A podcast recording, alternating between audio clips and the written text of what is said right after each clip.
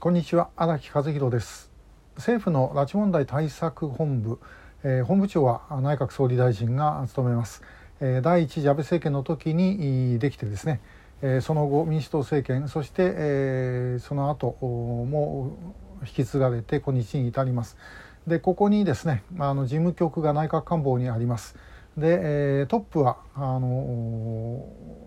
事務局長石川昭一郎さん現在。え、やっていますがあの今度の福本重信さんという方に変わります、え、どちらも警察官僚ですね。で、えー、共通しているのはあのどちらもですね、えー、警察庁警備企画課の理事官、えー、というのをやったということなんですがあこの職務が結構くせ者の職務でまあいろんなことの裏の裏をですねえー、全部知っている方々ということになります。これはあの前のあの、えーと、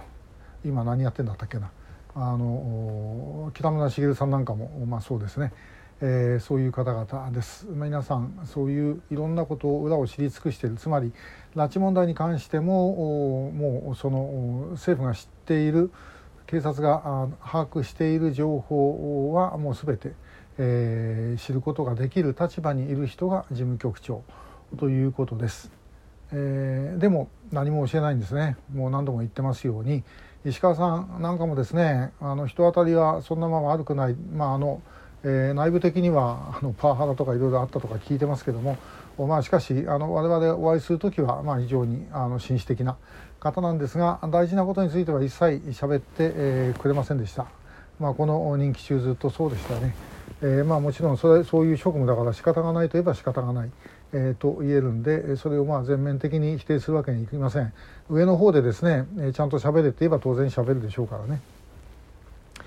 え、で、え、ご家族はだからそういうことでともかく、まあ、あの何も教えてもらってないわけなんですけどもじゃあ一体何やってんだと、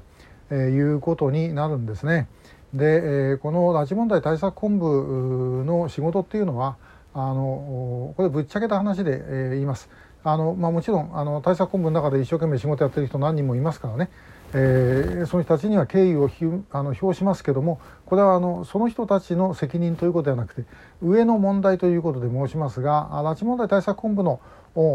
最大の使命というのは要はあの家族会の人たちを怒らせないようにすること、えー、もっとはっきり言えば横田早紀江さんをですね怒らせないようにすると。えー、もう十分起こってるんですけども起こってることが分からないようにするということが、まあ、最大の使命です。えー、普通考えたらですね例えばあの何かの災害があって災害の対策本部を政府に設置するということになればあそこでやることというのはどういうふうにその災害から復旧するかということをやるわけですね。ですから、まあ、拉致問題対策本部っていう名前がつけば、まあ、皆さんあの拉致被害者救出するために例えば情報の収集やったりとかですね、えー、そういうことをやってるだろうということに、えー、当然思っちゃうんですけども実はそうではありません。えー、情報の部署はありますけども残念ながらその情報がですね、えー、うまく上に上がって使われるということはあんまりないと。いうふうに私はあの感じています。えー、何をどうするかというとですねやっぱりあのそれぞれの省庁から上がってくるとこれはもうあの警察あるいはあの公安調査庁海上保安庁からあの外務省、えー、残念ながら情報の中には確か防衛省からは来てないと思います。で、えー、それぞれの持ってる情報ですね他の省庁なんかに出したくないですよ普通。えー、だってそれ変なふうに使われてしまってたらですねこれ大変なことになります。え、例えばなんか情報源かなんかこういう人がいるなんてことを言っちゃったらですね他の役所があの接触して、えー、ぶち壊してしまう可能性がある。でも絶対に言えない、えー、ということで、まあ、横に座ってたって何してるかよく分かんないというような状態です、まあ、それでも上に上がった時点でその情報がうまく生かされればいいんですけどもそこまでは行っていないということですね。これはもうもうあの事務局を通り越して上の方でですねそういう情報をちゃんと使おうという意識がない。え、ということに尽きると思います。逆に情報があっては困る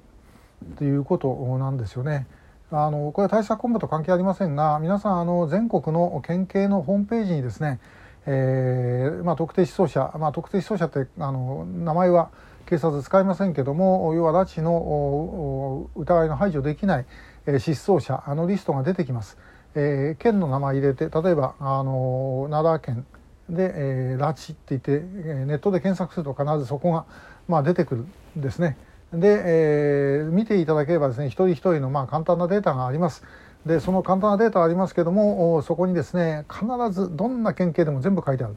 えー、この人について何かあのお心情報がある点お心当たりのある点がある方はどんな小さなことでも結構ですから必ずご連絡くださいというふうに書いてます。えー、よくまあこんな平気で書くよな、まあ、これはもう上から、えー、薩長からの指示があったからそういうふうにしてんでしょうけども真面目に情報を取ろうとしてるとはもうとても思えないですね。えー、で、えー、じゃあそれ以外のとこも何をやってるかと。えー、というとまあもちろん広報啓発活動でそれはそれは大事なんですよ。それは別にあのやらない方がいいなんてことは一切えー、申しません。やった方がいいし、まあ、それ一生懸命やってくれてる人たちもいるんですけれどもそれだったらあのこの拉致被害者に関する情報ですね、えー、どこでどういうふうにやられたとかいうようなことでもですね例えば発表すりゃもうそれだけでマスコミはもう飛びついて報道するわけですね。ネットもどんどん広がるわけで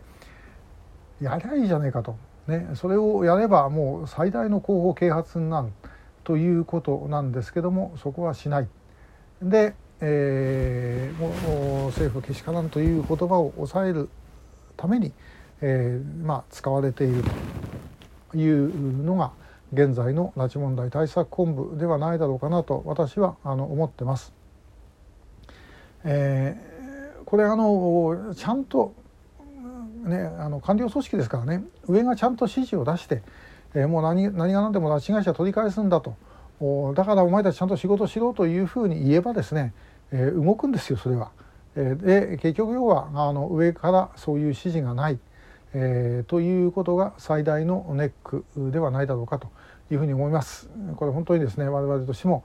変えていかなきゃいけません。まあ、今度の事務局長どんな人なのか全然知りませんけども、えー、まあなんとなくあの警備企画課の理事官と聞くとですねえー、あんまり期待持てねえなと思いながらもでもまあ頑張ってもらいたいと、えー、全然なんかあのエールを送ってることにはなりませんけどね、えー、まああのともかくなんとか動かしてもらいたいというふうに思います、えー、今日もありがとうございました。